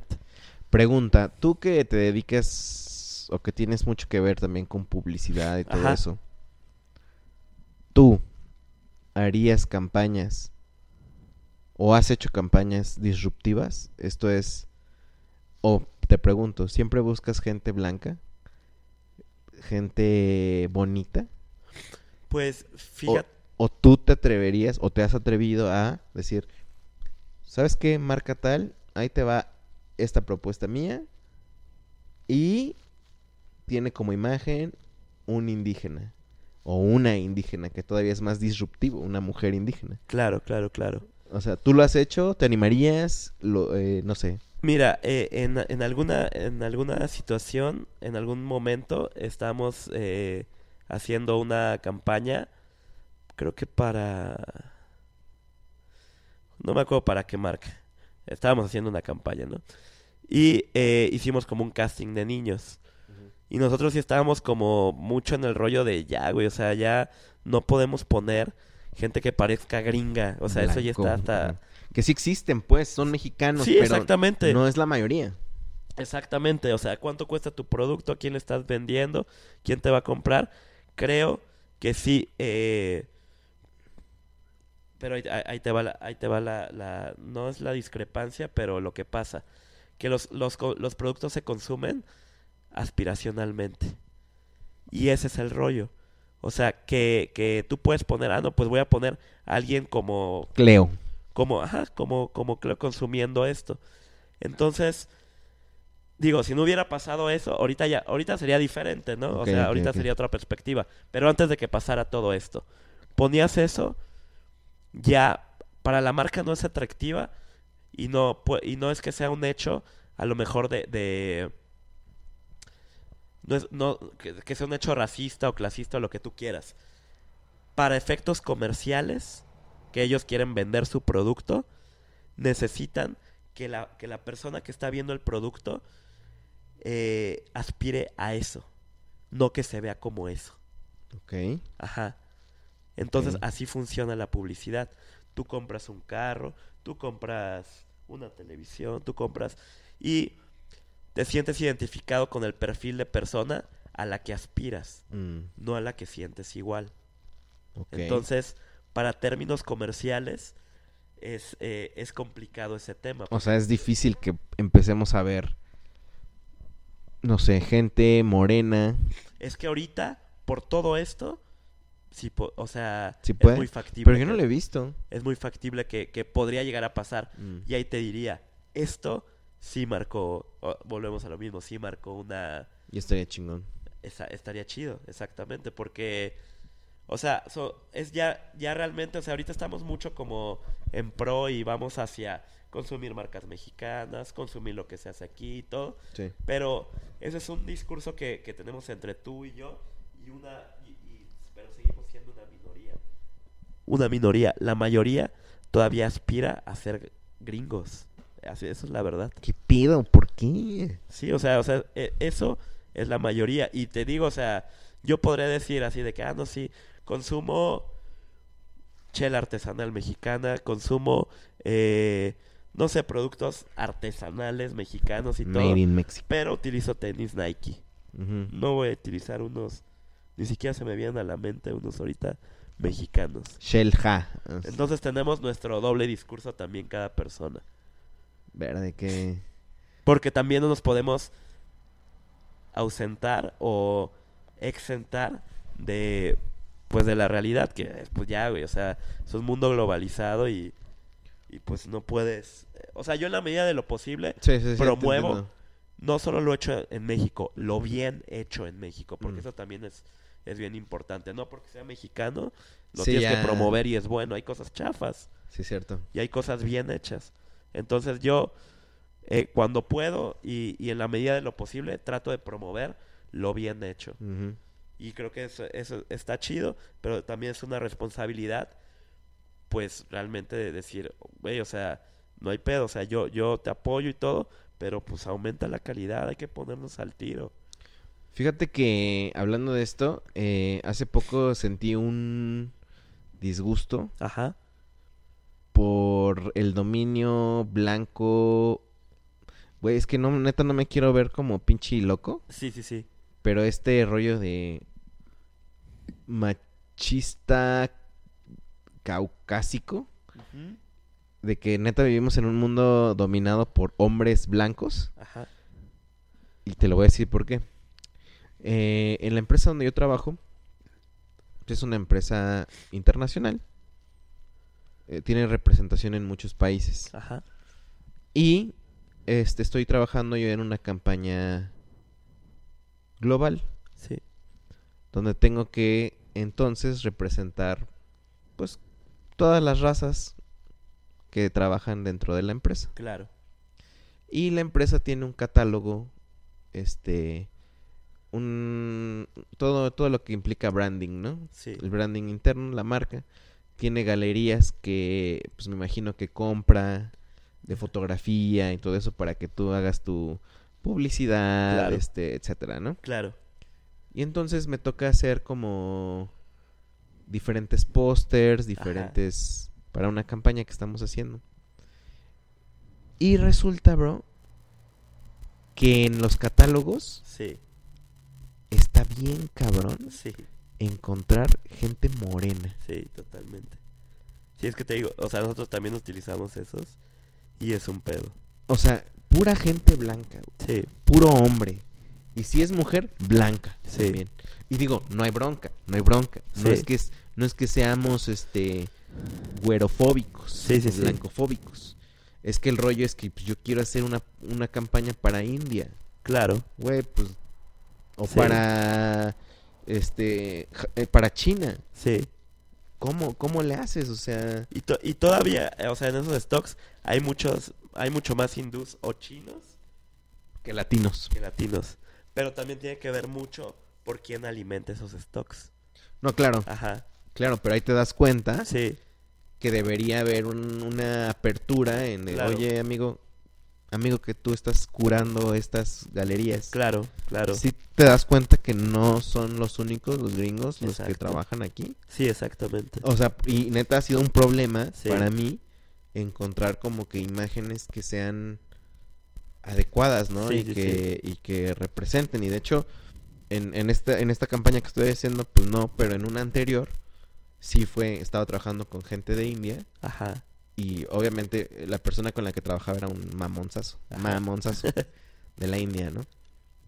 Y, pero me o sea, siento que aprendí con él, aun cuando Claro. él era bien mamón. Claro.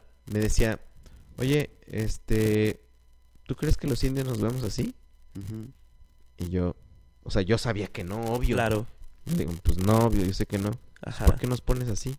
Blancos, ¿no? Sí. Y pues es que no había, o sea, yo estoy- lo que estoy, lo que yo te estoy diciendo con la imagen es la situación que representa la idea de lo que estamos haciendo. Claro.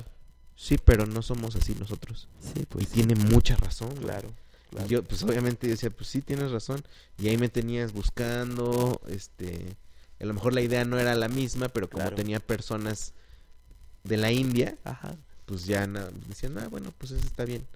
Y está, está, está cañón, o sea, estábamos hablando de esta cosa como de, de lo que es cool, de lo que no es cool, de lo que es aspiracional y lo que no es aspiracional. Sí. Y desgraciadamente estamos viviendo en un mundo donde se aspira a tener una vida de blanco.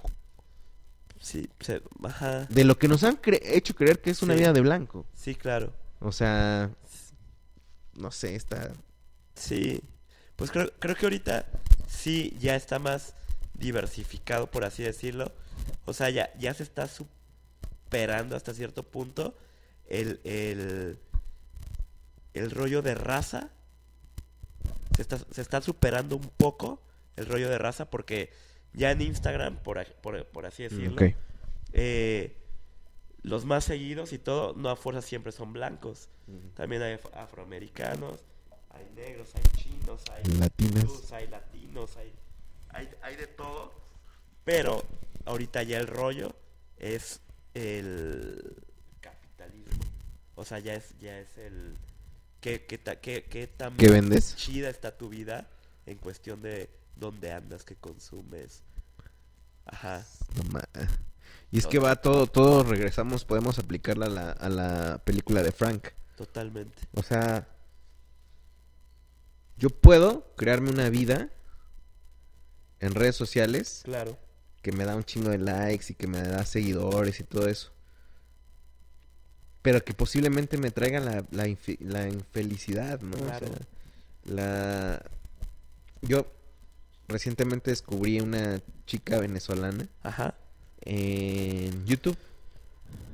No voy a decir el nombre porque a lo mejor no es cierto lo que está pasando, Sí. pero yo así lo interpreto. Vi cuando llegó a México el primer día. ¿Qué onda? Porque no sé, compa, yo soy muy adicto a consumir cosas de México por pinche estup- no sé, no sé, pero y también cosas de extranjeros que dicen de México. O sea, yo me la puedo ver todo un día viendo qué opinan tal persona de México. Este, Sí. ayer descubrí un canal que compara ciudades del mundo Órale. de puras tomas de drones y todo Ajá. eso. Güey, ahí estoy viendo y viendo y viendo. Órale. Pues, pues así, ¿no? Sí, Entonces sí. llegué a ese contenido por sugerencia de que llega esta morra a, a México y pues viene pues, a crecer su canal. Ciudad de México aparentemente pues, ha sido como una meca para youtubers que vienen y se hacen de seguidores de madrazo, ¿no? Claro. Bueno, esta morra llega y este, no, pues que venga a México y quién sabe qué. conocer de su cultura, bla, bla, bla. Y hice el seguimiento. Ajá. Ella hizo un chingo de videos de comida mexicana y quién sabe qué, y bla, bla, bla, y todo eso. Y como que esos videos le dieron uno de views, Wow. pero trancazo, ¿no? Sí, sí, sí. Y la morra, como no sé cuánto tiempo se quedaría, pero la morra pues subió de peso.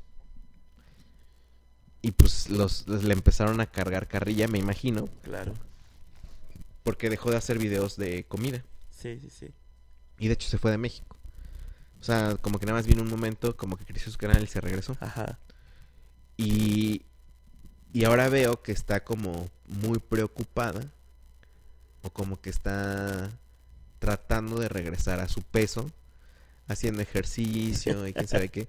Pero el contenido que la hizo famosa fue la comida. ¿Fue la comida hasta que se puso gordita? Pues a- yo la veo y digo, "Pues, no está gordita. Ajá. Pero como que la gente de su canal la, la chinga y la chinga. Estás bien gorda y que ya deja de comer y que Qué loco. Así, o sea, de Sí. que se hizo famosa con algo que a lo mejor a ella nada más le gustaba, Claro, pero no era como su intención claro, dedicarse a eso, ¿no? claro. Y pues está... Está sí, cañón. pues es que, es que creo que hoy en día es la trampa así del, del exposure bien cabrón. O sea, sí, como, como te decía hace, hace rato, si no estás como bien, Parado. bien parado en lo que estás haciendo, o sea, de decir, ¿sabes qué? Pues yo sé que, o sea, pero realmente que no te afecten y se me hace muy difícil que si tienes millones de views, por ejemplo, y tienes 5000 comentarios, que lo- te los pongas a leer y no te afecten. Se me haría muy cabrón. Eh, o no los lees, claro que los lees, ¿no? O Pues sea, sí, yo todos los que todo lo que me escriben Exactamente. lo leo. Y entre, y entre más a más gente llegas, más vas a empezar Más, a ver más comentarios, sí, Más vas a recibir agresión. sí. Así como elogios, también más vas más a, a recibir agresión. Y, y luego dices, pues estás preparado para eso, para realmente abrirte en ese rollo, eh, que, que todo el... el- eh, es que el rollo es que ahorita todo el mundo es juez y esa es la bronca. O sea, es, todo el mundo es juez con o sin fundamentos. Todos pueden opinar. ¿A, Bueno. ti, ¿A ti te bajonean comentarios negativos? O sea, sí te ha tocado de que en tu video... Bueno, según yo me metí Ajá. cuando, cuando veo los videos que el teaser que tienes en Ajá. YouTube. Creo yo que todos los que leí eran de no manches, cuando hay más, Sí, bla, pero, bla, bla. pero hay como seis o siete. Pero Está, está chido. está chido. Está Mi chido. pregunta es, ¿te ha tocado que te escriban de no mames, eres una basura? No, es que todavía no Este- soy, no soy lo suficientemente famoso. Pero tú qué crees? ¿Cómo crees sí- que, Yo creo que sí, sí. Es algo que a lo mejor vas eh, como un músculo vas fortaleciendo, pero Mm. creo que al principio sí te puede empezar a ¿Agüitar? a, a fregar, sí. ¿Qué te afectaría más? ¿Que se metan con lo que creas o contigo? No, conmigo totalmente. ¿Sí? Sí. Así que ese güey que se baje, ese güey ni... Ajá. ¿Eso te agüitaría más? Totalmente, sí. Ah, no mames. Sí, totalmente. A mí me agüita más lo que digan de mi contenido. ¿Sí? Ajá. Sí, o sea, que me digan, o sea, como que yo tengo... Digo, no es que tenga la piel gruesa, Ajá. pero... Ni tampoco puedo decir que manejo bien los insultos, Claro. pero cuando me empiezan a insultar, de repente me gusta que me insulten, o sea, como Claro. que es, va perro, o sea, Ajá. no me agüito, o sea, ya cuando ya es algo muy personal, casi casi hasta lo disfruto que me, pues como que se tomen tanto tiempo, Claro. pero cuando critican mi contenido o algo así, si es de no manches, ¿qué hice mal? Este, Ese es más insulto para mí. Ajá. Es que, es que, bueno, yo bajo la, la perspectiva, o sea, yo, yo viendo de que, o sea, en comentarios empezaban a meter, a meter como con mi persona, pues no sé qué tipo de comentarios podrían decir, ¿no? Mm, O sea, como que, ah, este güey me cae mal su cara. O sea, no sé, ya pensándolo así, no me afecta, pues. Y en cuanto al contenido, yo siempre he dicho, está el que hace y el que opina del que hace. mm. Entonces siempre es como, ah, ok, sí, no te gusta y nada, está bien chafa y todo, siempre es el, ¿tú qué has hecho? Mm. O sea, siempre es como, ah, tú, tú haces este tipo de cosas y todo, órale, pues sí está más cabrón, o sea, sí está más chido, pero generalmente la gente que es, la gente que está ahí opinando y despotricando y Sí, pues banda que hace nada. tirada ahí, este, Exacto. escribiendo en su Sí. Creo que guarida ahí. creo que el creador, por simple respeto a su trabajo, no hace eso.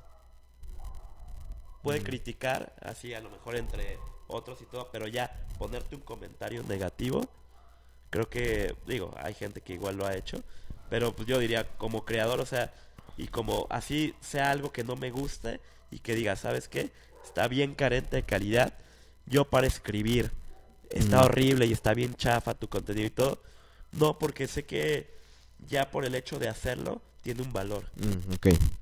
Sí, de que ya se animó, ya Exacto. tarde o temprano, a lo mejor yo nunca voy a coincidir con lo que él diga, pero Tiene un valor. tiene valor, exactamente. Exactamente. Sí, sí, sí, totalmente.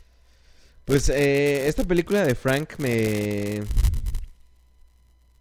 Me recordó mucho el ritmo, no sé si ya viste Little Miss Sunshine. Sí, sí, sí, claro. Como que ese tipo de películas como que tiene muchos espacios en silencio, Sí. como que... Es No la sé. de la niña, ¿verdad? Ajá, es la de la Sí. niña que, que va a un co- a justamente al concurso. Sí, sí, sí, claro. La Little Miss Sunshine. Sí. Este... No sé, posiblemente la pueda Sí, volver a ver. Tiene ese tinte, ajá. Posiblemente la pueda volver a ver para ver si rescato algo más. Sí. Eh, pero está interesante. Sí, Está está, interesante que la vieran y ver si tienen alguna otra interpretación. No creo que sea tan fácil de ver. No, Sobre es- todo si te gusta mucho pues, Aquaman y todo eso. No. Sí, pues, ajá, es que, es que no es lo más común posible, ¿no? Pero creo que hay que, hay que estar como bien conscientes y conectarnos con eso, que así como tú decías, pues, no sé qué, pero algo ahí movió en mí. Ajá. Y, y, es, y ese creo que es el valor importante, así que dices, güey, pues, no sé bien qué, igual, perdón, ya, Sí. ya me estoy mormando. ya se le está cerrando la Sí, sí, garganta, sí. mi compa. Eh, eh, no, no- o sea, no lo entendí bien, no sé todo, pero hay algo que me, me mantiene ahí. Por ejemplo, una de, mi- de mis películas favoritas, que es de uno de mis directores favoritos, que es David Lynch, Ajá. es una película que se llama Mulholland Drive. Y la narrativa de David Lynch, de hecho hay como un como una psicología lynchiana, porque tú ves una película de David Lynch y es demasiado pesada, porque es qué pedo, ahí sí es como qué pedo, güey. O Ajá. sea, qué sucedió. Y cuando yo vi Mulholland Drive, acabó y dije, güey, qué pedo, o sea, qué Mm. pedo, pero necesito volver a... Yo creo que ha sido la única película en toda la historia que he visto tres veces seguida. Porque dije, es que algo tiene y me estoy perdiendo de algo, pero algo tiene. Como Donnie Porque- Darko. Porque habla de... Ajá, por ahí. Por, Ok. Don- por, por Donnie Darko, así por todo. Esa narrativa medio... Lo que pasa es que él, sus películas, luego la- las va hablando como, como, como sueñas. Como sueñas. Ya ves que los sueños son como bien, como Random. Ajá, Ajá. no tiene como... Y Sí, luego sí. son así, pero sí tiene, o sea, al final de cuentas, sí tiene como un orden lógico. Si tienes tiempo, luego vela, porque... ¿Está en Netflix? No, no, esas son películas sí, sí como más de... Más no, de pe- cine de arte. Ajá, como más, más de cine de arte, se podría decir. Eh, Mulholland Drive tiene una historia bien básica, pero la forma en que pasa todo. Pero son de esas películas que te mueven. Yo antes de la de, por ejemplo, de, de la de Frank, fui a ver al cine una que se llama Clímax, que es, la- que es de un director que se llama Gaspar Noé. Que Ah, es- sí me dijiste. Ajá, que es argentino eh, y, o sea, no sé si ha nacionalizado, pero vive en Francia. Y ese güey hace películas para, para incomodar al, al espectador. Mm. Neta, o sea, o sea, así es Clímax, así es eh, tiene otra película que se llama Irreversible, que fue muy sonada, porque es una secuencia muy larga de una violación. Se- Ah, se ve muy real, muy real. Y hace películas como bien incómodas, Ok. O sea, yo en esa que estaba viendo de Clímax, yo estaba viendo, yo estaba pensando, o yo o alguien de esta sala se va a salir. O sea, está muy incómoda, o sea, Muy muy, muy, o sea, de esas películas que yo dije, híjole, si hubiera sabido que iba a estar tan hardcore, Como una película mexicana que se llama Perfume de Violetas. ya, sí, perfume. Esa a mí se me hace bien incómoda, bro. Bien, Sí, sí, sí. muy real. O sea, Yo, yo perfume de violetas, lo tengo muy, muy cabrón el recuerdo que la fui a ver al cine con mi abuelita no con- mames. con un primo. Y mi abuelita sí nos andaba así de que ya cuando salimos me dijo, no, es que a mí no me gusta venir a sufrir al cine.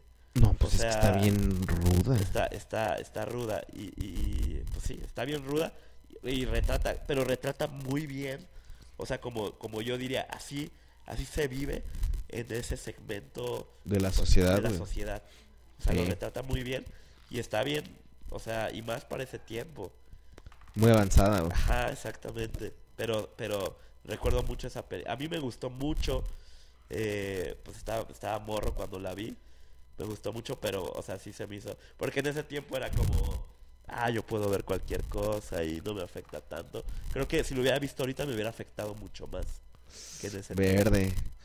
Verde, sí. Sí. Habría, habría que, habría que ver este, esto. Pero, pues gente del barrio, la neta sí estaría chido que se claven con Frank. Sí, está buena. Y si no se, y si no se, y si no la van a ver, que pues estoy seguro que muchos de ustedes no la van a ver, este, estaría muy chido que se replanteen, sobre todo si, si tienen ideas como que van a abrir su canal de YouTube, que tienen podcast, Claro. que tienen su banda, etcétera. Y yo sé que muchos le echamos ganas porque, ay, sí, ojalá me escuche más gente, ojalá, quién sabe qué. Pero siempre hagamos la pregunta, ¿para qué te va a escuchar más gente? Claro, ¿Qué quieres conseguir? exacto. O sea, yo sinceramente a veces sí digo, ay, ojalá viviera yo de esto. Exactamente. Pero no hablar, o sea, no vivir de que me escuchen. Claro. Más bien, vivir de hacer lo que me gusta. Sí, Este, y pues así, eh, pregúntense qué quieren, hacia dónde van, eh, si vale la pena ser famoso, ¿quieres ser famoso? Eh, ¿Cuántas views son demasiadas views para ti? Eh, ¿Crees que después de que alcances eso vas a querer más views? No sé, amigos, este, plantéense eh, ese tipo de cuestiones. Estaría chido volver posiblemente a tu deseo inicial, que sería, por ejemplo, pues solamente tocar con tus amigos. A lo mejor Claro. nada más tu intención principal era platicar con un compa. exacto. Y eso es lo que estás haciendo, entonces disfrútalo y pues haz, haz, haz, lo, haz lo que te gusta. Totalmente. ¿Cómo, ¿Cómo le vamos a poner a este episodio, Fer? Siempre la pregunta que no sé responder, ¿verdad? Fue un, Eh, fue un pimponeo de este ser chambelán, eh, película de Frank, eh, Yalitza, publicidad, eh, otra vez bandas, sueños rotos, sí. aspiraciones. ¿Cómo, ¿Cómo le pondrías? Eh, Híjole. Creo que, creo que mucho tiene que ver con, con el, el replanteamiento del, del éxito. O sea, entonces, pero no se me hace un buen título, entonces, eh, a ver, ayúdame. No, amigo, usted ya sabe que este así va a ser. Lo que le salga de su ronco pecho, y, literal, ¿eh? literal, Literal. lo que le salga de su ronco este pecho va, se, va, se va a quedar como título.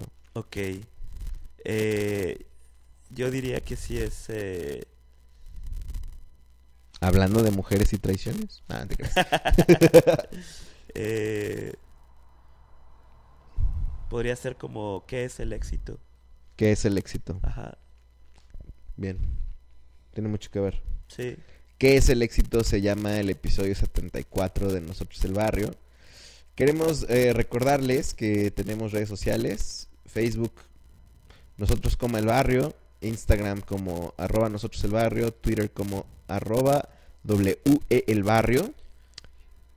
Y este tenemos una página, nosotroselbarrio.com.